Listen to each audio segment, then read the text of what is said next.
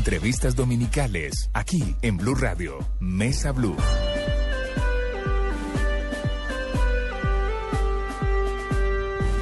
Muy buenas tardes, domingo 14 de abril. Bienvenidos a Mesa Blue. Hoy vamos a hacer un programa, digamos, diferente. Hace ocho días tuvimos al parlamentario Iván Cepeda, hablamos de Víctor Carranza, porque Víctor Carranza murió casi que santificado el trato que le daban, pero fue un programa fuerte, recibimos muy buenos comentarios y hoy vamos a hacer un programa no más ligero, no más light, importante por, eh, por el tema, pero digamos más, más de domingo, eh, soleado en Bogotá, soleado en Medellín. Por esta razón, eh, vamos a cambiar de tema. Tenemos como invitado al médico, al doctor Carlos Alberto Calle, oftalmólogo, oncólogo y especializado en cirugía de órbita. ¿Qué es? Bueno, doctor Calle, primero que todo, bienvenido, buenas tardes. Felipe, muchísimas gracias, muy buenas tardes. Bueno, ¿qué es un oftalmólogo oncólogo? Primero que todo, ¿qué es un médico oftalmólogo? El médico eh, oftalmólogo primero hace una carrera de medicina, estudia medicina siete años, después se especializa en la oftalmología, que son enfermedades y cirugía de los ojos, tiene la capacidad de formular anteojos, lentes de contacto, algunos se dedican a, por esa área, y después tiene la opción de eh, subespecializarse, como en el caso mío, en oncología y cirugía de órbita. Es decir, cáncer de ojos y cirugías. Exactamente. ¿Cuántos años ha estudiado usted? Pues sin contar lo que se actualiza y los cursos que hace anualmente. Felipe, el estudio básico pues son siete años de medicina, tres años de especialidad y dos años de subespecialidad. Fueron doce años de, en, la, en las aulas, bueno, en los hospitales. Bueno, y no vamos a hablar hoy de, de, enfermedades de los ojos, porque además yo soy el menos indicado, porque el doctor Calle me ha visto a mí muchas veces y me pongo así, ¿qué enfermedades tengo? No acabamos, pero vamos a hablar de, un, de una faceta, ahora vamos a hablar después de medicina, pero una faceta muy interesante que tiene el doctor Calle y son los vinos. ¿De dónde su pasión por los vinos? Esa pregunta me la he hecho yo muchísimas veces. Yo creo que esto nació a raíz de un tío que tenía, mi hermano y mi mamá, eh, Sibarita. Era un... Buena vida. Buena vida, paseador, eh, un gourmet, muy amigo de, de Salinas. Empezaba, en esa época tendría unos 7, 8 años y iba con él Estamos hablando del viejo Fernando Salinas, en el restaurante Salinas en el centro de Bogotá. Exactamente, yo iba a la cocina con él, eh, él tenía acceso a la cocina y yo entraba con él, en, uno entre, me acuerdo en, eh, en, especialmente en ese restaurante. el gusto por los vinos entonces comenzó cuando ya tuve edad para comenzar a tomar vino, que no fue muy joven tampoco porque me comencé a aprovecharlo y a sentir pasión por este por esta bebida eh, más o menos a los 25 años. Ah, pero viejo, viejo. ya grandote. Sí, ya con el hígado Siendo un tipo joven. y con el hígado formado ya. Entonces, eh, comencé a estudiarlo, autodidacta, y después, eh, al cabo del tiempo de haberme vuelto un experto empírico, eh, decidí ya hace relativamente poco tiempo a volverme especialista. Hice la especialización. ¿Cómo un se año. hace? ¿Cómo se hace? ¿Dónde se hace? Es una especialización que se hace en eh, diferentes partes. Aquí ya en el país hay escuelas de formación de sommeliers, hay dos escuelas argentinas. Eh, hay diplomados cortos o, diploma, o, especializaciones dentro de los mismos diplomados. Pueden hacerse diplomados de, que duran generalmente tres meses pero uno puede hacerlo fraccionado hasta completar un año y de, esa manera se logra también eh, especializar. ¿Y sale uno con título de qué? ¿Sommelier? De sommelier profesional. Bueno, muy bien. Eh, Después, Entonces, no le voy a decir más, doctor, porque una de las características de Mesa Blue es que aquí vienen, han venido presidentes, vienen poli, y una de las características es quitar el doctorado, porque eso le pone una distancia a quien pregunta y a quien responde, pero además es que, como decía mi abuela, eso mi hijo en este país cualquiera es doctor, entonces no, por eso lo va a decir Carlos. Y por eso es la amistad. Y por eso es la amistad. ¿Qué es un sommelier? Un sommelier es una persona especializada, perdón, en atender los gustos en licores y tabacos de, ah, los comensales. O sea, Hay sommelier de tabacos también. Hay sommelier de, traba- de tabaco Ajá. también. Dentro de la especialización incluso, pues obviamente uno hace la- el, el curso de, de tabacos. Y hay de quesos, ¿no? Y, sí, pero Porque es... En, en Buenos Aires hace un año, algo que estuve yo en el, en el Hotel Four Seasons, me sorprendió que había sommelier de quesos. Pero bueno, eso es Esa es una, una variante una que nueva no tiene variante, nada sí. que ver con la parte de licores Sí. y vinos. O sea, sommelier hay de licores en general y de vinos, o es el mismo y se va eh, especializando. Escogen generalmente las áreas en las cuales quieren trabajar. Entonces Ujú. puede hacer vinos, puede hacer licores, o sea, destilados, Ujú. Eh, los vinos fermentados o puede incluso llegar a cerveza. Ah, puede haber sommeliers de cerveza. De hecho, tenemos muy buenos sommeliers de cerveza aquí en el país. Con esa proliferación de cervecerías regionales y compitiéndole a las grandes, A las grandes cervecerías. ¿Qué le enseñan a uno? ¿Cuáles son las, las materias que uno toma para ser sommelier? Primero que todo, química. Ajá. Uy, ahí ya me hubieran rajado. muy Eh, la, la parte de química orgánica, los componentes, para poder entender los componentes, especialmente de los licores, de los vinos, cuáles son los orígenes de los, de los, eh, de los aromas, Ujú. de los, eh, de los sabores, los procesos de fermentación, de destilación y eh, los materiales de los cuales se, se derivan esos productos. Entonces, estudia uno muy bien lo que es, en el caso de los vinos, las uvas, las diferentes cepas, en los licores, las maltas, eh, para poder hacer los blends los- de, los, de los whiskies o de los, eh, o de los bourbon, el vodka igual, el, todos los licores destilados, todos, o sea, hay que analizar muy bien los componentes, conocer los componentes, de dónde se originan y, y cuál- y que le dan las características mismos a- mismas a ese tipo de productos Sí, por, por ejemplo, ¿el vodka es hecho qué? ¿De papa? de papa Sí, ¿no? Y entonces toca estudiar la química de la papa y cómo se fermenta. y la cáscara y todas estas cosas. Y nosotros que somos una cultura de papa, No producimos maíz, vodka. No producimos papa, maíz y caña de azúcar, no producimos vodka. Sí, Producimos muy buen aguardiente. buen ron. Eh, La, cer- la cerveza desplazó la chicha y, y ahora pues en parte somos eh, tradición de aguardienteros y de ron. De ron. Bueno, hablemos, hablemos de, de las cepas. ¿Qué es una cepa? Las cepas se originan de, de un concepto básico que es la vitis vinífera. No todas las uvas son para hacer vinos. Tenemos las uvas, que son las de mesa, que son las que conocemos, que venden en todos los... eh, Sí, la que come uno, en la que las compra en el supermercado, etcétera. sí. Exactamente. Y la vitis vinífera, que es específicamente hecha o se cultiva para producir vinos. Es muy antigua. Existen más o menos unas 1.300 especies de vitis vinífera. Yo estaba hablando de hace dos mil años, más. Eh, 3.000 años. Sí, pero claro. mucho, Entonces- antes de la, mucho antes de Cristo. Eh, 3.000 años antes de Cristo en Siria, Mm. lo que hoy es Mesopotamia, etcétera. Ahí fue donde se encontraron los primeros vestigios de las ánforas con los contenidos de vino. Vinos completamente diferentes a lo que son hoy.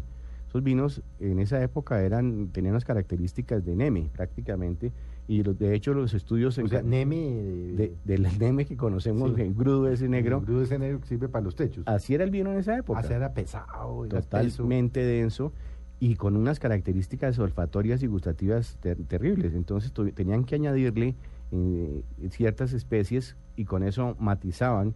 Lo que producían era una fermentación, pero no tenía ningún gusto eh, agradable y tampoco una densidad muy buena para tomar. Entonces tenían que meterle especies y agua para poderlo diluir, podérselo tomar.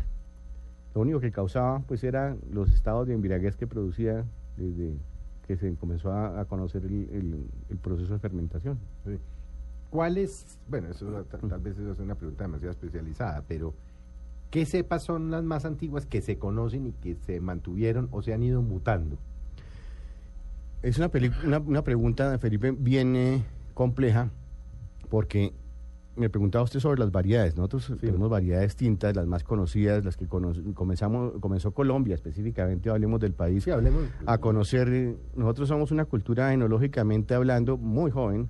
Comenzamos en, a finales del 97, 98. Con la apertura, es que antes aquí no había vinos. No había vinos. O sea, los, los jóvenes que nos están oyendo, que hoy van a un Carulla, van a una Olímpica y ven una cantidad de vinos, eso hasta el año 96, 97 no pasaba. Llegaban dos o tres vinos y eran costosísimos. y la gente que tenía la oportunidad de viajar lo traía. Los traía, correcto. Y esa fue una de las grandes influencias en por qué el, el- el- el- el comercio y el gusto por el vino comenzó a aumentar porque la gente que viajaba venía, traía sus botellas y les sacaba, iban a un supermercado y no la encontraban. Entonces ahí comenzaron, ahí comenzó el cambio y, eh, por el gusto enolo- eh, vinícola de la gente en el país. Pero volvamos al tema de las cepas. Entonces estas cepas, Cabernet Sauvignon, eh, Merlot, Malbec, que son denominadas, cuando hablamos de una sola uva, los llamamos varietales. Monovarietal sería una redundancia, son varietales, es cuando hablamos de una cepa, y cuando hablamos de vinos mezclados con diferentes cepas, los se conocen con el nombre de eh, coupage, em, mezclado, o vino de corte. Entonces, eh, esos son los, las dos Vino de corte es que tiene varias cepas. varias cepas. Sí, Ya- por ejemplo, Merlot, Cabernet, Malbec. exactamente. En tanto, tanto y tanto.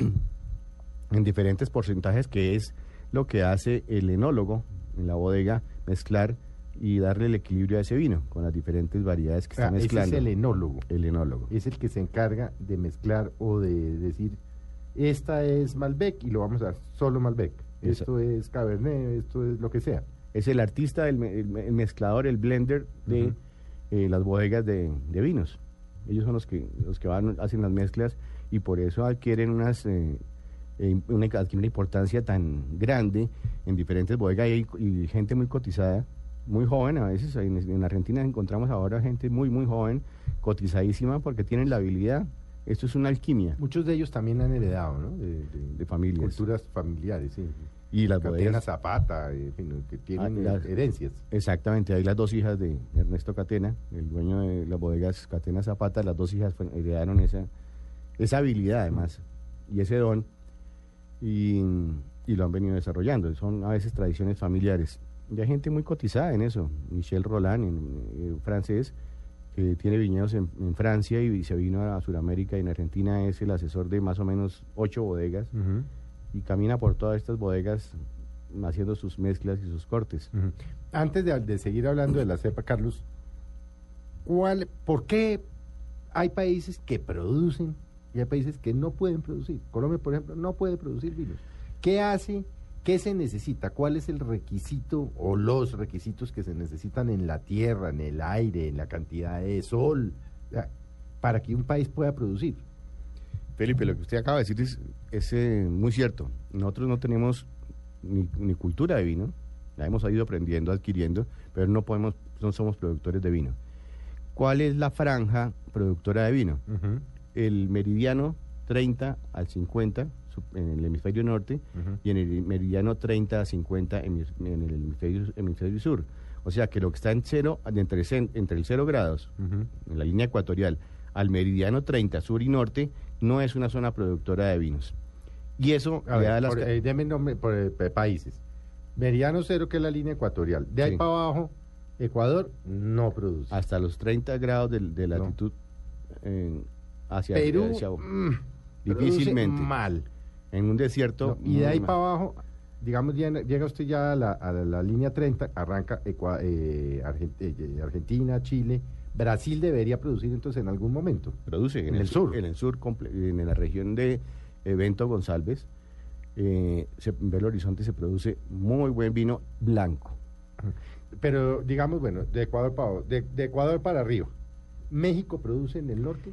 en ¿O el no norte sí en la, en la parte norte de, de noroccidental Sí, en la península de México en la, en la península mexicana de la Ensenada sí. que es la parte sur de California Ahí ya empiezan a ahí producir. llega a producir ahí y de ahí para arriba hasta Canadá. hasta Canadá Porque producen inclusive Oregon, produce British Columbia, produce, o sea, todos o sea, bueno, digamos, eso es una de las características, digamos, son los meridianos. ¿Cuáles son las características climáticas? Porque entonces eso tiene que tener unas características climáticas distintas. especiales Sí, ¿cuáles son? primero una es como usted lo menciona el clima Mm. que haya eh, estaciones. Las estaciones son fundamentales para la vid. Por eso, por eso nosotros aquí tenemos eh, dos productores en Boyacá de vinos. Mm. Cuando se hace una sola cosecha en las regiones vinícolas del mundo, aquí se alcanzan a hacer hasta tres, que con una calidad obviamente muy baja. Entonces el clima es fundamental. O sea, tiene que haber estaciones. Pero entonces, si, si tiene que haber estaciones, tiene que haber más periodos de sol también. Exactamente. Porque si usted está en, en eh, Canadá o está en California, tiene muchas más horas de sol en el invierno y muchas menos en, el- en el verano y muchas menos en el invierno. ¿Eso afecta también? Definitivamente, eh, se llama la amplitud térmica, que es donde en el día tenemos una temperatura alta, puede subir perfectamente a 26 grados centígrados en verano, 28 grados, y en la noche puede caer perfectamente a 6, 5 grados. ¿Eso afecta a la uva? Eso modifica la uva y le da, la, le da personalidad. Las- los azúcares de la uva se, va- se desarrollan mucho mejor y la uva alcanza su madurez en el tiempo que está estipulado. Entonces tenemos clima, que es amplitud térmica, eh, como primer factor. Luz.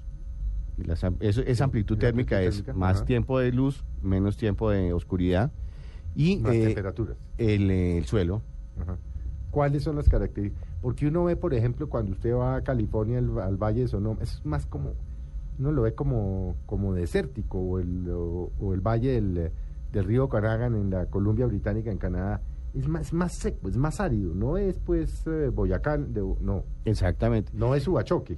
La o- una de las características de la uno se imagina cuando va a un viñedo que va a encontrar un cultivo de, de lechuga lleno, muy florido y, y con, una, con una tierra muy bien No es. fertilizada. No, la tierra de la, de la vid, la vid es un es una es una, una- una- un arbusto Sí, sí ¿Y uno qué? lo ve colgado de unos palos. sí. y que crece hacia arriba como un arbusto y, lo, y se modifica por la mano del hombre. Lo van enredando ahí como Sí. en unos palos. sí. se van enredando, que son las formas de, de cultivo. Entonces, eh, la vid necesita un, suelo generalmente arcilloso, de arcilla, pedre- pedregoso, cali- eh, de caliza. Esos son los... Es arcilloso, sí. Y eso le facilita además la filtración. O sea, el- la raíz de, la- de este arbusto puede penetrar profundo dentro de la tierra buscando agua bien abajo. No son zonas lluviosas, ¿no? Son, no son, eh, son zonas desérticas. Son zonas Ese tipo de, desérticas, suel- de suelo es un, es un suelo de- para des- desierto. Y la vid se desarrolla perfectamente ahí. Y la- una vid no la, no la puede uno, perdón, no la puede uno desarrollar o crecer, hacer crecer en buenas condiciones en un suelo fertilizado. Tal vez por eso usted mencionaba Villa de Leyva, porque hay una zona desértica cerca a Villa de Leyva, digamos lo más parecido a lo que tenemos. No sé qué tipo de vinos se producen. Están produciendo variedad importante ahí de vinos, Cabernet Sauvignon clásicos, Sauvignon Blanc, Chardonnay, pero que no tienen nada que ver con el típico vino de esas zonas en diferentes partes del mundo. Entonces uno se toma un vino de esos y él dice Cabernet Sauvignon, pero le puede saber Ah, a, mentol. Sí. Pero ese es vino que se da ahí con en esas condiciones de Lo tierra y produce la temperatura. tierrita, como dirían las, abuelas. Lo que produce la tierrita. Usted está hablando de Cabernet de Merlot, no sé qué. Mencióneme, para que, para que quienes están con nosotros en, en Mesa Blue, pues tengan claro, porque obviamente no es fácil uno oye hablar de Chardonnay, no sé qué, pero no, tiene que haber tomado mucho o no mucho, pero esto. Vinos tintos. Mencióneme cinco cepas de vino tinto. Tenemos la, la clásica, el rey de los de las cepas de vino tinto, pues es la Cabernet Sauvignon. Ujú. Todos conocemos, con esa aprendimos a tomar vino aquí en este país. Era lo que llegaba. sí. Era lo que llegaba. Eh, tenemos el Merlot, que se puso de moda hace unos años por la película eh, Sideways, Ah, sí, la de California. la de. California. Sí. El Malbec, Ujú, el eh, Syrah, el Carmener, que está, es un vino que ha tenido una- un repunte interesante. Se descubrió recientemente, relativamente poco tiempo, Y estamos hablando de lo que se produce aquí. digamos. De lo- no, no estamos hablando de, de las grandes... de- eh, sí, o lo que se produce en Italia, lo que se produce en Francia, aunque, aunque tienen sus equivalentes, ¿no? Sí, eh, algunas, aunque son autóctonas, hay otras que son equivalentes. Por ejemplo, un, eh, un vino de Borgoña francés, ¿cuál sería el equivalente en Argentina, digamos, el, en, el en sabor? pin- Pinot Noir. El Pinot Noir, sí. que es además eh, el mismo que se produce en grandes cantidades en California. O sea, tienen su equivalente, ¿no? No es que sean cepas tan diferentes, o sea, son diferentes, pero son como primas. O, Exactamente. ¿Cómo, cómo, habl- cómo cuenta uno eso? Sí. Felipe, hay una cosa interesante que usted está mencionando es, es el parentesco que existe entre las uvas. Eh, con los análisis eh, hoy en día de ingeniería genética se ha podido encontrar que muchas de estas uvas tienen, son cruces originales de esa época que estábamos hablando al comienzo del programa. Son cruces. El Syrah, el, eh, el Cabernet Sauvignon incluso, el, eh, el eh, Chardonnay. El Chardonnay es primo hermano del, del, eh, del De- Cabernet del ca- Sauvignon. del Cabernet Sauvignon. Bueno, ya me mencionó, digamos, seis eh, tintos. Mencióneme cinco o seis vinos blancos. El más conocido aquí, pues indudablemente el Chardonnay, que eh, su homólogo en eh, Francia, en Borgoña específicamente El también, es el, Char- es el, el, el, Chablis, El Chablis, ajá. es el Chardonnay igual. Así. Eh, el Sauvignon Blanc, Todas estas cepas son original- originarias en nuestro nuevo mundo, como llamamos las regiones que no producían vino y no tomaban vino, eh, eh, son originadas todas de Francia. De Francia, Mm. Siria, Persia. Eh, esas son las zonas que A ver, hay otros, yo que me originalmente. acuerdo, pero Getseminer, hay uno que se llama así. El Yegustraminer. ¿Qué es eso? El es- Yegustraminer es una variedad. ¿Cómo se pronuncia? Yegustraminer. Hágame favor, yo es que Getseminer, ¿qué tal la bola? El Yegustraminer es una variedad de vino blanco Ajá. con una eh, todos los frutales y una acidez interesante Ajá. y es de la región típica de la región de Alemania de la Alsacia. Ujú. Aunque en Francia, la, la Alsacia francesa también lo produce. Y en Chile creo que lo están produciendo. Está- ¿verdad? las horticas, esos vinos se están produciendo por todas Sí. partes, pero el, ¿Cuál lo interesante, El Pinot Blanc, ¿eso qué es? el Pinot Blanc es interesante, Sí. es una, una, una cepa muy extraña en nuestro país y es muy frecuente o se da con muy buenas eh, características en Croacia, por ejemplo. ¿Así? El vino croata, croata el Pinot Blanc es una fantasía. Hay otro que se- también se está dando en Sudamérica y que está con un repunte y se ha vuelto vino insignia de, de Argentina, es el Torrontés. El torrente. sí. Se da al norte, en zonas frías, hay una característica, los vinos blancos siempre son de zonas frías, los vinos tintos son de zonas más calientes. Uno no puede pretender hacer un vino blanco en la, en la mitad del- de un desierto, sino tiene que tener unas Ah, temperaturas, vino blanco es zona fría. zonas frías. Y, po- y el tinto es zona caliente. Y por eso es que se identifica las comidas, eh, el pescado y estas cosas con el vino blanco. O eso ya, eso ya, como dicen, vale huevo. Eso ya. No, Porque es eso que antes decían, ¿qué vas a dar de almuerzo? Entonces, carne, entonces un vino tinto. ¿Qué vas a dar de almuerzo? Pescado, entonces un vino blanco. ¿Eso, ha- eso ha cambiado o sigue muchísimo. siendo así? No, muchísimo. Eh, hoy en día, para ser prácticos, la salsa con la cual se va a servir el plato es la que marca la Ah, ah, sí. es la que a marca. ver, por ejemplo. Por ejemplo, ahorita nos está oyendo, no sé, una amiga en, en Bogotá, está oyendo Mesa Blue y está haciendo una, un lomo con salsa de mostaza. Y una ensalada y un puré de papa. ¿Usted qué le diría que...? Y dice, oiga, están hablando de vinos. Le dice al marido, echémonos un vinito. ¿Usted qué le diría que haga? No, con pues, base en la salsa. con la salsa, una salsa muy fuerte, con un lomo, vamos con un tinto. ¿Qué tinto? Un, un tinto de taninos medios, como Sí. un merlot o un, eh, un carmener, iría perfecto. Un vino blanco con esa salsa podría ser un vino con blanco, pero con bodega en madera. Entonces los blancos son, la mayoría son eh, fermentados en tanques de aluminio, no tienen madera. Y hay dos variedades que se prestan para madera. Es el Viura español, típico de la región de España, y el, y el Chardonnay. Se dejan y aguantan madera. No todos los blancos No aguantan madera. Pero un momentico, antes de que siga. El tanino, un vino con... ¿Qué es un tanino? Es que acaba de decir, no, un vino con tanino medio. ¿Qué es el tanino? Los taninos son las lo, lo que mm, marcan la diferencia entre cepas, específicamente en los vinos tintos, donde se puede ver y percibir perfectamente el tanino. ¿Qué lo da? Lo da la cáscara de la uva, la semilla de la uva y el- un aporte adicional en el proceso de fermentación, la barrica o el, ro- el, el- el- el Sí. barril, la barrica de, de- la madera de la barrica, cuando están en O sea, almacenados esos son, ahí. esos tres cosas son el tanino. Eso le da el componente del tanino. ¿Y el tanino qué es? Es ese, esa sensación de densidad, Que sea más pesado o menos pesado. es tomarse un vaso de agua Sí. O tomarse un vaso de leche. Las diferencias son, diferen- son importantes, la densidad de la leche es mucho más alta y eso es lo que también le pasa a los vinos. Vinos con menos cuerpo o jóvenes y vinos con gran cuerpo o ya de más, eh, con denominamos reservas o gran reservas. Esa densidad es lo que... Ah, no, se me adelante porque es que usted va muy adelantado. No, acabemos el, se- Ah. redondeemos el punto. Sí. Es el tanino, es ese, es esa es la densidad. Es la Es decir, densidad. cuando el vino es más ligero o el vino es más pesado. Exactamente. Y así se ve y así se siente.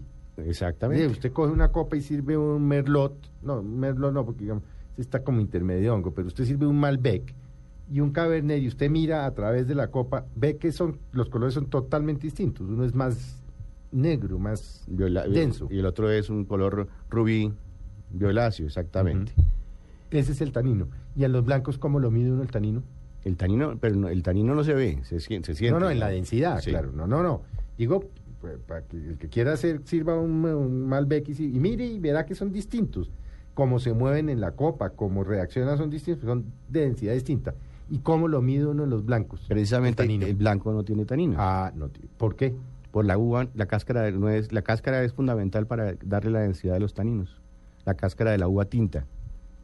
Ah, eso por ejemplo yo no tenía ni idea, ¿no? Y eso que me los he echado todos. bueno, vamos a hacer un corte, ya volvemos con el eh, doctor, y le digo doctor porque pues quienes ahora están entrando con nosotros es oftalmólogo, oncólogo, cirujano, deberíamos estar hablando posiblemente de enfermedades de los ojos, de golpe pasamos por ahí también rápidamente, eh, pero lo que tiene de interesante el doctor Calle es el conocimiento que tiene en los vinos. Usted da una cátedra que se llama La salud a través del vino. La salud y el vino. La salud del vino. Ahora vamos a hablar de eso. Volvemos en un minuto y sigan con nosotros. Ya regresamos en Mesa Blue de Blue Radio, la nueva alternativa.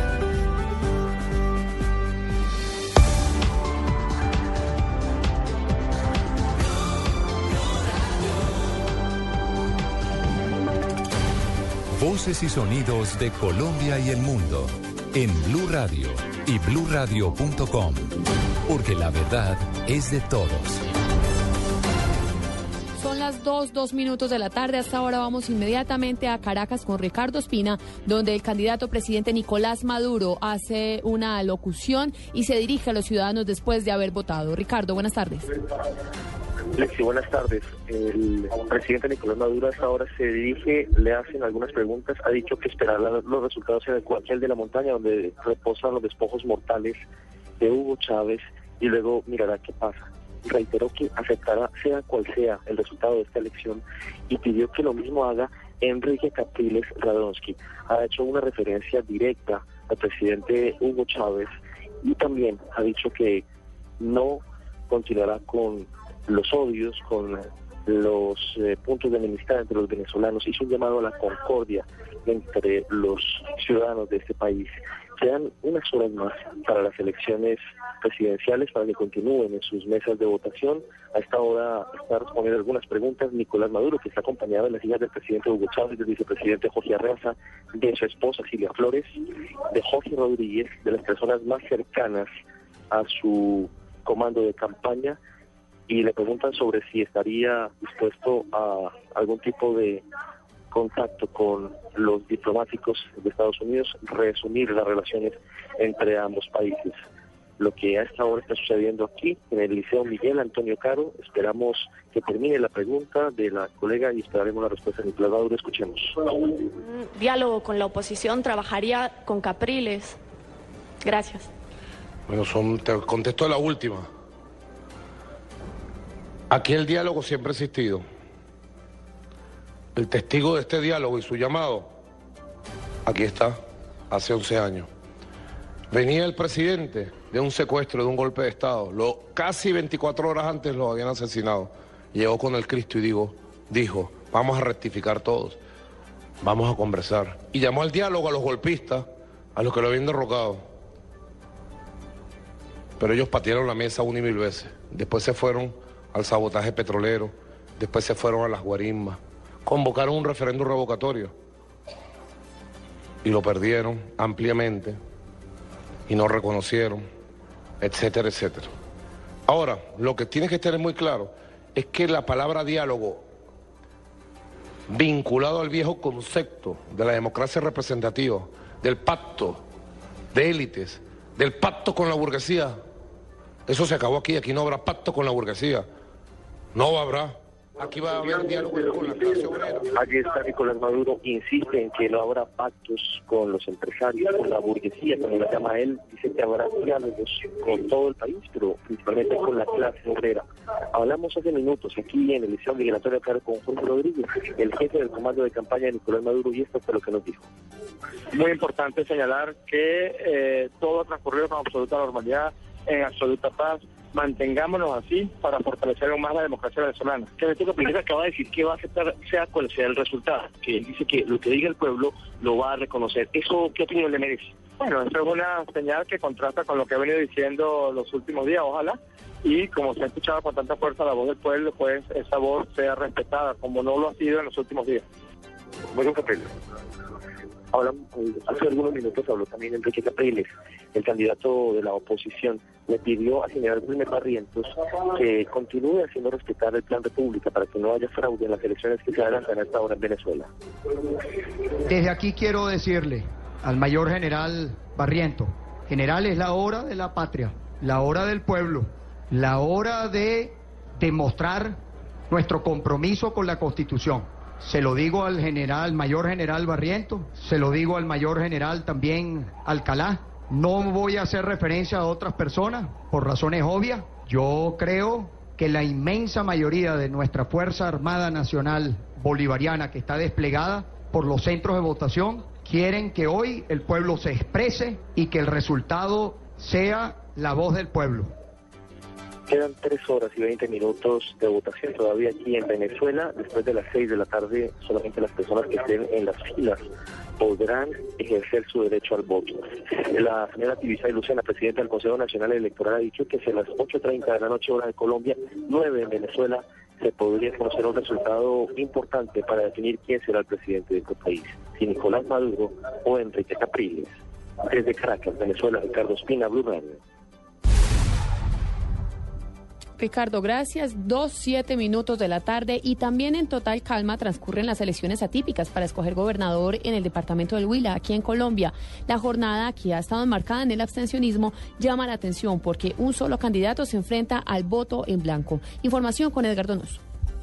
La jornada típica está caracterizada por la implementación de 638 estaciones biométricas para identificación a partir de la huella dactilar de 611.739 ciudadanos habilitados para sufragar en 82 puestos de votación del departamento del Huila. El candidato Carlos Mauricio Iriarte madrugó a depositar su sufragio respectivo. Muy motivado, la gente da un pequeño repaso por las comunas de Neiva desde muy tempranas horas de la mañana y estoy muy contento porque se siente el fervor, los equipos están trabajando, las condiciones están dadas, las autoridades han dado los reportes de tranquilidad necesarios para que la gente ejerza ese derecho ciudadano. La jornada electoral en el Huila se caracteriza también por la poca afluencia de gente a las urnas, lo cual prevé un alto abstencionismo en estas elecciones atípicas del departamento del Huila, que hasta el momento refleja tranquilidad total. En Neiva, Edgardo Noso, Blue Radio. En Antioquia fue encontrado el cuerpo del cantante de reggaetón bogotano que había desaparecido el mes pasado cuando se desplazó hacia Medellín para una entrevista radial. Beatriz Rojas, buenas tardes. ¿Qué dicen las autoridades?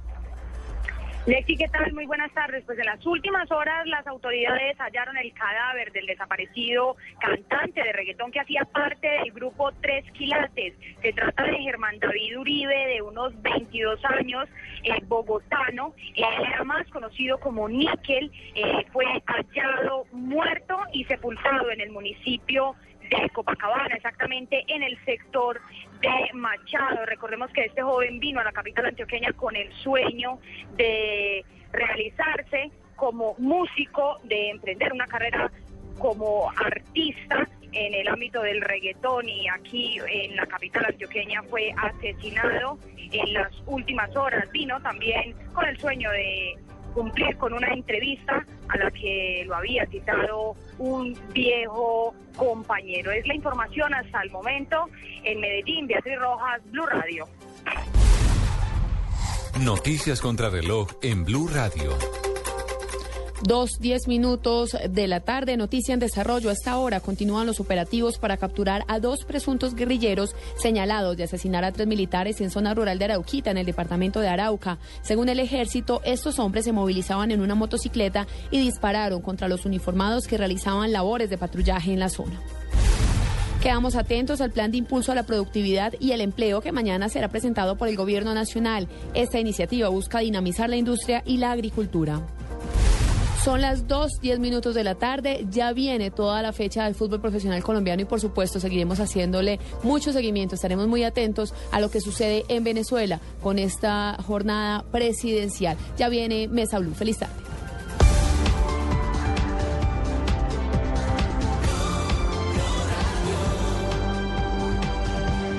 En medio de su tragedia, Frida lo único que desea es protección y cariño. Pero yo estoy haciendo muchas cosas por usted. Y no me gustaría bajo ninguna circunstancia que usted estuviera burlando de mí. Si lo único que yo estoy haciendo es aferrarme a, a la única esperanza que me queda. Y pues eso eres tú. Se burle de mí. Y tú tampoco, ¿sí? Por favor. La promesa. De lunes a viernes a las 10 después de la pista. En Caracol Televisión. Más cerca de ti.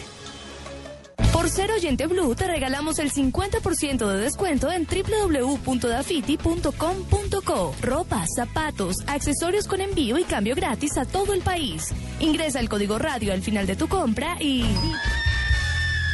Llega la lucha de equipos a la pista. Dos equipos se enfrentan con una misma canción. Tú eliges al mejor. Entra a www.caracoltv.com y vota por tu favorito para que sea el ganador de 30 millones de pesos. La pista. Bailar está de moda. De lunes a viernes a las 9 de la noche después de la hipocondriaca. Caracol Televisión. Más cerca de ti. Para ti, 50% de descuento en el closet más grande de Colombia. www.dafiti.com.co. Ingresa el código radio al finalizar tu compra y... Manuel Teodoro llega a Hong Kong para buscar la verdad del negocio de trata de personas. Gran especial investigativo Almas Tratadas. Esta noche después de las noticias de las 7 en Caracol Televisión. Más cerca de ti. Llega la lucha de equipos a la pista. Dos equipos se enfrentan con una misma canción. Tú eliges al mejor. Entra a www.caracoltv.com y vota por tu favorito para que sea el ganador de 30 millones de pesos. La pista. Bailar está de moda. De lunes a viernes a las 9 de la noche después de la hipocondriaca. Caracol Televisión. Más cerca de ti. Para ti, 50% de descuento en el closet más grande de Colombia. www.dafiti.com.co. Ingresa el código radio al finalizar tu compra y... En medio de su tragedia, Frida lo único que desea es protección y cariño. Pero yo estoy haciendo muchas cosas por usted. Y no me gustaría bajo ninguna circunstancia que usted estuviera burlando de mí. Lo único que yo estoy haciendo es aferrarme a, a la única esperanza que me queda. Y pues eso eres tú. Se burle de mí. Y tú tampoco, ¿sí? Por favor. La promesa. De lunes a viernes a las 10 después de la pista. En Caracol Televisión. Más cerca de ti. Manuel Teodoro llega a Hong Kong para buscar la verdad del negocio de trata de personas. Gran especial investigativo Almas Tratadas. Esta noche después de las noticias de las 7 en Caracol Televisión. Más cerca de ti. Estás escuchando Mesa Blue. Bueno, estamos con el médico, oftalmólogo, oncólogo, cirujano, el doctor Carlos eh, Alberto Calle, pero no estamos hablando hoy de medicina, estamos hablando de vinos, es experto en vinos, ha estudiado sobre vinos, es sommelier, asiste a conferencias en, eh, en el mundo, tiene cátedras en las universidades que se llama El vino en la salud. Salud y vino. Salud y vino. Pero aquí por aquí me están entrenando diciendo que esto parece una conversación de ricos, que esto es que el vino, que como así, que eso es estrato 6, que, que, que... No, yo sí difiero de eso. A ver. Porque si hay una cosa en, es- en el, en el mundo del vino es que no es una bebida elitista, es una bebida que requiere educación. Y la cultura del vino alrededor de la cultura del vino para alrededor de la historia de la humanidad es importantísima, es una, una, una maravilla, es interminable. Pero al contrario, nosotros, por ejemplo, en el país se ha aumentado la- el, el consumo de vino. Nosotros a- en el año 2000 tomábamos 0.5 litros al año per cápita. Per cap, nada. En este momento se ha disparado eh, a un 130%, tomamos 1.5 litros al año. Que sigue cápita. siendo bajito comparado con... Muy Bueno, bajito. Pero es que no teníamos tradición vinícola. se ha ido, eh, se ha ido eh, eh, superando esa, esa, ese misterio o esa eh, aversión por una bebida. De hecho, ya uno va a los sitios y no tiene que ser sitios de estratos, ya la gente pide su vino. En, el- en los, en los, en, los, en, las- en los estratos 1, 2 y 3, que generalmente son tomadores de cerveza y aguardiente, los, los empaques Tetravic hoy en día son el, el el- el- lo que busca esta gente. Lo que busca O sea, pero hay vinos ya así en empaque de ese de cartón. De ¿no? cartón. Y son vinos tomables. son vinos muy buenos. Lo que pasa es que son vinos jóvenes. Ah, bueno. Entonces, ahí se metió usted en un tema, en un tema que es bastante Y interesante. Felipe, la, diferencia con los grandes tomadores del, del mundo, obviamente que son grandes productores y tienen la cultura enológica desde muy, eh, pues, de muchísimo tiempo, eh, nosotros tenemos 1.5 litros y parece ridículo comparado con Francia, donde el consumo per cápita es de 55 litros. Per cápita. Cada francés al año se toma 55 litros de vino. 55 litros. Y Eso, vamos- ese cuento que uno oye en la calle, eh, de que es que en Francia es más barato el vino que la Coca-Cola, ¿eso es cierto? Es cierto, es cierto, porque el vino de la casa uno encuentra... El vino de la casa es cuando usted llega al restaurante y pide el vino en la casa. que es, Que es una marca que ellos tienen o que ellos producen. Generalmente, o tienen negocio con los, con los viñedos y producen un vino muy barato, muy barato. En, si nos pasamos para Sudamérica, el consumo, por ejemplo, en Argentina es de 30 litros por, por, per cápita al año. No, entonces aquí es que no se está tomando nada. No, no se tomaba Nada. Pero sin embargo, sigue siendo un negocio muy interesante. Pasó del año 2000 eh, al 2013 a, un- a hacer un negocio de 1.300 millones de dólares al año. Ah, pero grande ya. Carlos, hablemos de, hablemos de, de, ya hablamos de las cepas, de las, del Cabernet, del Merlot, del Zinfandel, del Syrah, etcétera, roja, del Caber, del eh, Sauvignon, del Chardonnay, del Pinot Blanc, del Chablis, digamos blancas. Hablemos de la, de la, los vinos jóvenes. Pues que uno llega al supermercado y entonces dice crianza, hablando de los vinos, o hablamos primero de la denominación de origen.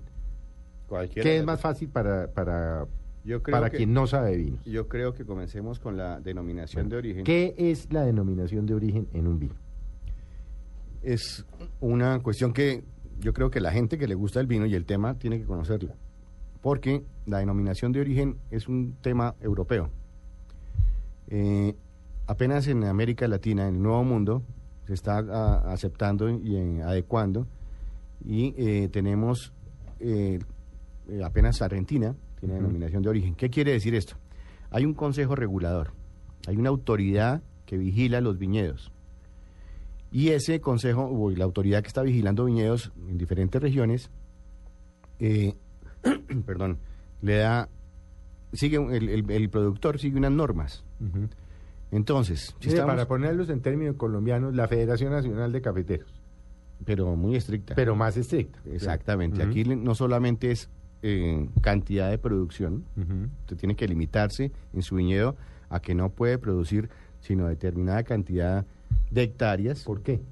Para asegurar La calidad. la calidad y el mantener un, esta- un, un estándar a través de los años, que eso es lo que caracteriza, por ejemplo, a las regiones en Francia como Bordeaux, Borgoña y todas las regiones en denominaciones. En Francia hay eh, 23 denom- denominaciones, en España hay otras tantas, 65. Eh, en, en Europa eh, las denominaciones son eso. Entonces le- le exigen una producción determinada que no puede comprar sino en determinada zona, si va a comprar por fuera de su viñedo uvas, tiene que comprar de determinados productores. Eh, la- el grado de alcohol debe ser un estándar también. El grado de color también es otro estándar, que eso ha sido una polémica en Sudamérica, porque aquí el Merlot y el Malbec, especialmente el Malbec, ha tenido problemas de color y eso tiene una influencia importante. Eh, y esas son las normas o las regulaciones que llegan por la noche a- al, viñedo y, el- y miran cómo está el grado de alcohol de, de una, hacen una prueba, eh, cómo está la producción de la hectárea, cuánto produjo de, de determinada uva y si está mal, lo sancionan y le paran la producción o no le dejan sacar su, su vino. Entonces, eso es, eso, es una, eso es un consejo regulador, en España se llama consejo regulador, en, Francia tiene otro nombre, en, en Italia tiene otro nombre, pero todo el mundo tiene que supeditarse a esas normas para poder tener la denominación de Ah, eso origen. no es como llegar uno a decir, va a montar un viñedo y dele. No, eso tiene que someterse a unas normas estrictas. Exactamente. Si se va para Argentina o Chile, probablemente lo puede hacer así allá. Porque Cada no hay- vez menos, ¿no? Cada vez son más más estrictos. controlados, Sí. claro. Ya hay una asociación importantísima, la Asociación de A ver, Viticultores. pero denominación de origen, por ejemplo, uno ve en una botella DOC, por ejemplo. ¿Eso es denominación de origen? Controlada. ah, es, es de exactamente lo que usted acaba de explicar. Denominación de origen controlada. Es lo que usted acaba de explicar. Sí. Que lo ve uno, como usted dice, poco en, en- en los vinos de Latinoamérica, ¿no? Ni en los americanos. Ni en los americanos, ni en los canadienses. Exactamente. ¿Y eso para qué sirve? O sea, aparte de la calidad, ¿eso para qué sirve? Para- Entonces, tienen una co- la denominación de orígenes por regiones. Entonces sabemos que existe la región de Borgoña, la, en Francia, la de, la de Bordeaux, eh, la de Champagne. Eh, en, en España Ah, tenemos... pare ahí, momentico. Entonces, sí, bueno, Borgoña, Bordeaux y champán. Y ha- hagamos un paréntesis y hablemos de la champán. Porque la gente cree que todos los vinos blancos espumosos les puede decir champaña. Estamos equivocados, ¿o no? De- definitivamente. Solo puede ser, Es una denominación de origen. es decir, champaña no puede ser producida sino en la región de champán. Lo Exactamente. demás son vinos espumosos. En diferentes partes del mundo se les conoce difere- con diferente nombre. En Sudamérica Sí, son espumosos. correcto. En Argentina, Chile, mencionábamos a Brasil. Brasil está produciendo en el sur de Brasil los vinos blancos espumosos, porque esa es la única. o- Un vino tinto en el sur de Brasil es eh, horrible, ni siquiera para cocinar. Entonces, eh, en Sudamérica espumosos. En, en Estados Unidos se llama sparkling wine. Sí, vino espumoso. Eh, en, eh, en, en España, Cava. el cava. ¿Por qué? ¿Por la región? por la región. No, es lo denominan así porque, por el, porque es la única parte donde se produce vino espumoso de alta calidad, que es en la región del Penedés en, en Cataluña. Y tiene diferentes uvas, todos tienen diferentes uvas. Eh, la champaña se hace con dos uvas blancas, eh, dos, dos uvas tintas y una blanca. Eh, en, el, en el cava se hace con tres blancas. Y eh, en Italia, el vino espumoso, el Asti, también es otra, otra variedad de, de espumante.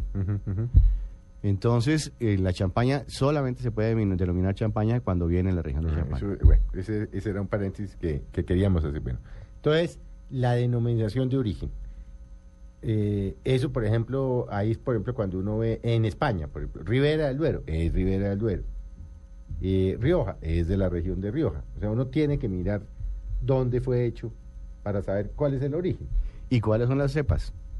Ah, Pero ese, es- ese es otro cuento, porque las cepas varían dependiendo de, De las de- regiones. De las regiones. Entonces, en España, por ejemplo, el Ri- Rioja y Ribera del Duero tienen unas, unas eh, cepas en común, que ¿Qué es son? el, el tempranillo Ajá. y la garnacha, pero se produce diferente y el suelo es diferente en la región de Ribera del Duero que en la de Rioja. Entonces, por eso tiene que uno saber, cuando ve denominación de origen, no le ponen en la etiqueta eh, las uvas, como se las ponen en los vinos del Nuevo Mundo.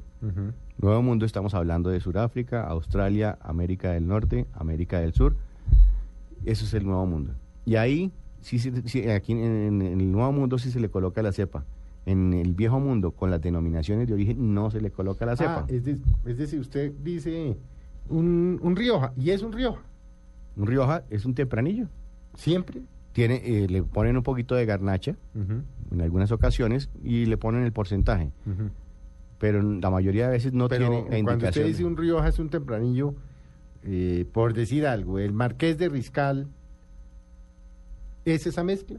Marqués de, sí, tiene eh, tempranillo y, y garnacha. Y el Vega Sicilia. Eh, es otro también interesante. Es tempranillo, Ajá. Garnacha. hablando de uno de los vinos más costosos del mundo. uno- y el único, por ejemplo. Y el único español y la- importante. Y la, y la variedad único. Sí. Se llama también. Y el único, que es Eh, el segundo. Y ellos tienen que Vega Sicilia único y Valbuena, ¿no? Exactamente.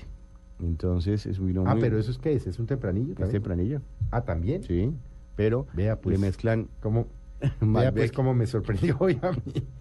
Ah, entonces, esa es la denominación de... Por eso es que no dice cuál es la cepa. Uno y, tiene que y conocer Ribera región. del Duero ¿qué cepas son? ¿Las mismas? Las mismas. O sea, España produce tempranillo. Es la, la- la- la mayor extensión de tierra cultivada en el mundo de- en- para la vid está en España. Y dentro de las, la- del territorio español, la cepa más cultivada es el tempranillo. Ah, yo no sabía que España produce tempranillo y garnacha, punto. Ya no, hay otras variedades. A saber. Sí, ahorita está el maturana, el maturana blanco, maturana negro. Eh, son uvas que son- habían sido, eh, son autóctonas de la región y no se, no se, han- no se, no se- este, Estaban ahí. abandonadas. No, claro, Ahí. verdejo. El blan- en blancos, Sí, verdejo, el viura, sí. eh, el, eh, el albariño, El albariño. sí. de la región de Galicia. Eh, no, y hoy en día está produciendo también Syrah, en la, que lo que es la región de Castilla y La Mancha. en, eh, y ahí- ahí vamos a una cosa interesante, estábamos hablando de las denominaciones de origen. Mm. Ahorita en España también hay otras zonas que se llaman vinos de pago. Vinos de pago, ¿y qué es eso? Es una, una eh, región, una localización, una delimitación dentro de una zona, dentro de una eh, denominación de origen con vinos excelentes. Entonces subdividen y ese vino se llama vino de pago. Hay tres zonas de vino de pago en España donde los vinos son de, de, cualidad, de calidad superior. Bueno, digamos, ya hablamos de la denominación de origen. Hablemos de esa que ve uno en la etiqueta que es eh, crianza, reserva, gran reserva. No, no sé si hay gran, gran reserva, no tengo ni idea, pero, pero ¿eso qué, qué quiere decir eso? Es decir, ¿por qué yo, qué, diferencia hay entre un vino que dice crianza y uno que dice gran reserva? Hay que partir de un- una cosa De importante. golpe estoy diciendo una barbaridad, pues no sé. Hay que, no, hay que partir de un punto importante. Es eh, lo que usted menciona, los diferentes eh, procesos de, de crianza del vino. Vamos a hablar del, del Gran Reserva. Los vinos de Gran Reserva son los vinos generalmente de guarda, de colección, que pueden durar años guardados en condiciones eh, específicas de, de temperatura y humedad. Pero de esos vinos de guarda, solamente un 10% en el mundo son de guarda. Es Gran Reserva. El resto de la producción de vino en el mundo, el 90%, es vino para consumo inmediato. De guarda es porque se guarda. Pues se guarda, se puede eh, coleccionar. se ¿Hasta puede- cuánto tiempo? eh, depende de los vinos. Hay vinos que se pueden guardar eh, normalmente unos 10, 15 años. Obviamente en unas condiciones, en cava, acostados, no sé qué. Exactamente, sí, en condiciones perfectas de mantenimiento. Esos son gran reserva. Eso es un gran reserva. O sea, si a mí usted me manda una botella de gran reserva, yo, yo lo puedo guardar. Sí, eh, Siempre ya- y cuando esté acostado, no esté en un sitio caliente, esté en un sitio fresco, no le entre la luz ni directamente. el ruido. ¿Ruido también lo afecta? El ruido sacude las moléculas del vino. Entonces, si está pasándole un camión por el frente de la casa todos los días, esos vinos no van a estar bien aunque O, guardados. o mi hija poniendo música rock, pum, pum, chum, pum, chu, chum, chu, chum, ¿me lo afecta? Al- altera. Ay, por eso las se jodió, no vuelve a hacer fiestas. Las, eh, las cavas de los, vin- de, de los, de los viñedos generalmente son subterráneas. Son abajo, ¿no? Y Claro. son, parecen Ah, el monasterios. ruido afecta el vino. el vino molesta muchísimo el vino. Bueno, gran reserva. Lo otro es reserva. ¿Qué quiere decir eso? Entonces, vamos a... Ya Usted supimos- ya arrancó por arriba. Sí, por supimos que, guarda. que nosotros no vamos a, ten- a- a tener vino de esa característica, sino en el 10% de la producción mundial. Mundial. El 90% son de consumo inmediato. Entonces, vamos a el Gran Reserva.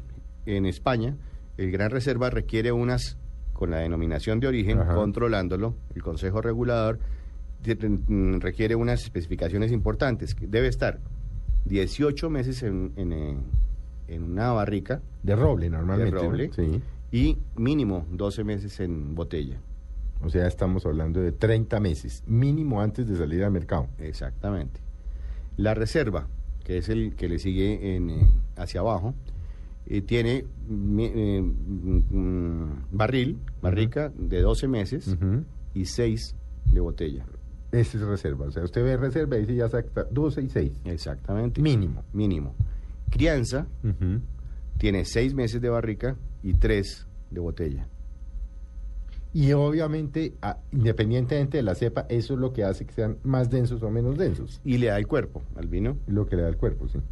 porque entre más evolucionado el vino, más envejecido el vino, va a esto es una sustancia viva, se está transformando constantemente. Claro, tiene bacterias adentro, ¿no? Tiene todas las levaduras y que, en las que Sí, se fermenta. Es, es una, sí, es- está vivo, se está moviendo todo el permanentemente. tiempo. Es una sustancia viva, por eso, incluso después de que usted abre la botella, se transforma. Entonces, el vino, la característica que tiene es que le- las, cara- las características eh, organolépticas olfatorias, lo que le huele a uno la- el vino. de un se- día para otro. De un, le- un vino, usted ya lo deja destapado y se le daña a los dos días, tres días un vino tinto. Mm. No, le- no tiene la característica original. ¿Por qué ese, ese, esa... Se nos va a acabar el tiempo. Es que esto es rápido, como diría Gloria Valencia Televisión de, de Castaño. ¿Por qué ve uno que abren estos vinos, pues, gran reserva, los que vale, o de golpe todos, yo no lo sé, que, lo, que, que para que respire? ¿Qué es lo que respira el vino? es para que pierda eh, el, el olor, la concentración en la cual he estado durante mucho tiempo. Entonces, hoy yo recomiendo dos, dos formas de mm, poner el vino a respirar, en, en los famosos decanter.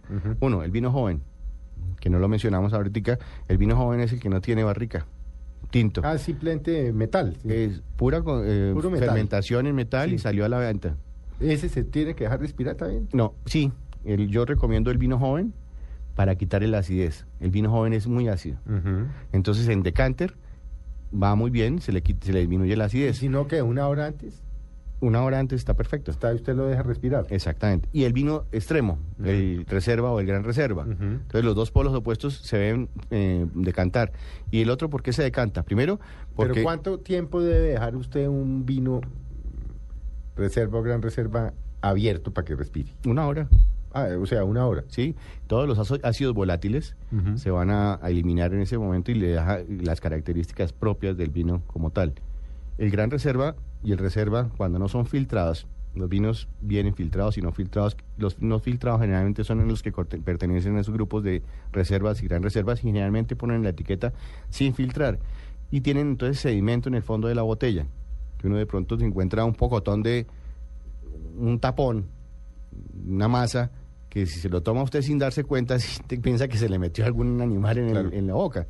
Eh, eso es el sedimento. Entonces, para evitar esas sensaciones desagradables, se decanta y se en, eh, de la botella al, al decanter y se, se deja ese sedimento en la botella para que no se presenten las copas de vino. Pero usted puede ver en esos vinos, después de que se lo toma, ver cómo están los de- detritus, el sedimento mismo de las cáscaras de la uva Que queda ahí en la que copa queda en la copa pegado. Que no era que estuviera dañado ni nada, es que... Es vino sin filtrar que requiere una, una, decan- una decantación. Por último, doctor, aquí estoy recibiendo trinos diciendo que cómo así que tenemos un científico y que no estamos hablando de ojos, pero vamos a hacer un programa de enfermedades de los ojos, cómo tratarlas, cómo diagnosticarlas, las cirugías que hay, eso, porque ya, ya me están protestando, ¿no? Y ustedes imaginan las- lo saludable que es el vino eh, a- para diferentes eh, partes del organismo. Ah, pues esa es su cátedra, ¿no? Sí. Salud, salud y, educa eh, Y vino vino. y educa y Salud salud. y Sí, es que desafortunadamente pues esto se nos se nos acabó el tiempo, pero vamos a hacer un programa con, eh, con el doctor Calle, obviamente para hablar ya de salud, vinos y ojos, porque nos están aquí con razón protestando que como tenemos un científico de los ojos y que estamos hablando de vinos, pero bueno, es que no no no no no todo es posible. Carlos, muchas gracias por haber estado con nosotros y vuelve. Muchísimas Vuelve, gracias, Felipe. claro, amable. a traerlo porque si no aquí nuestros amigos de Mesa Blue me levantan a mí. Un, un rato de, de esparcimiento, de, de relajación y que la gente se estimule a tomar vino. Eso es una cuestión de educación. Moderación y disfrute. Exactamente. Bueno, muchas gracias. Ya están entrando nuestros compañeros para transmitir el fútbol. No se pierdan ahorita la transmisión especial por Blue Radio de los partidos de Once Caldas y Chicó y Medellín versus Cúcuta en compañía de todo el equipo del Blog Deportivo. A ustedes muy buenas tardes y que se queden con el fútbol. Entrevistas dominicales aquí en Blue Radio, Mesa Blue.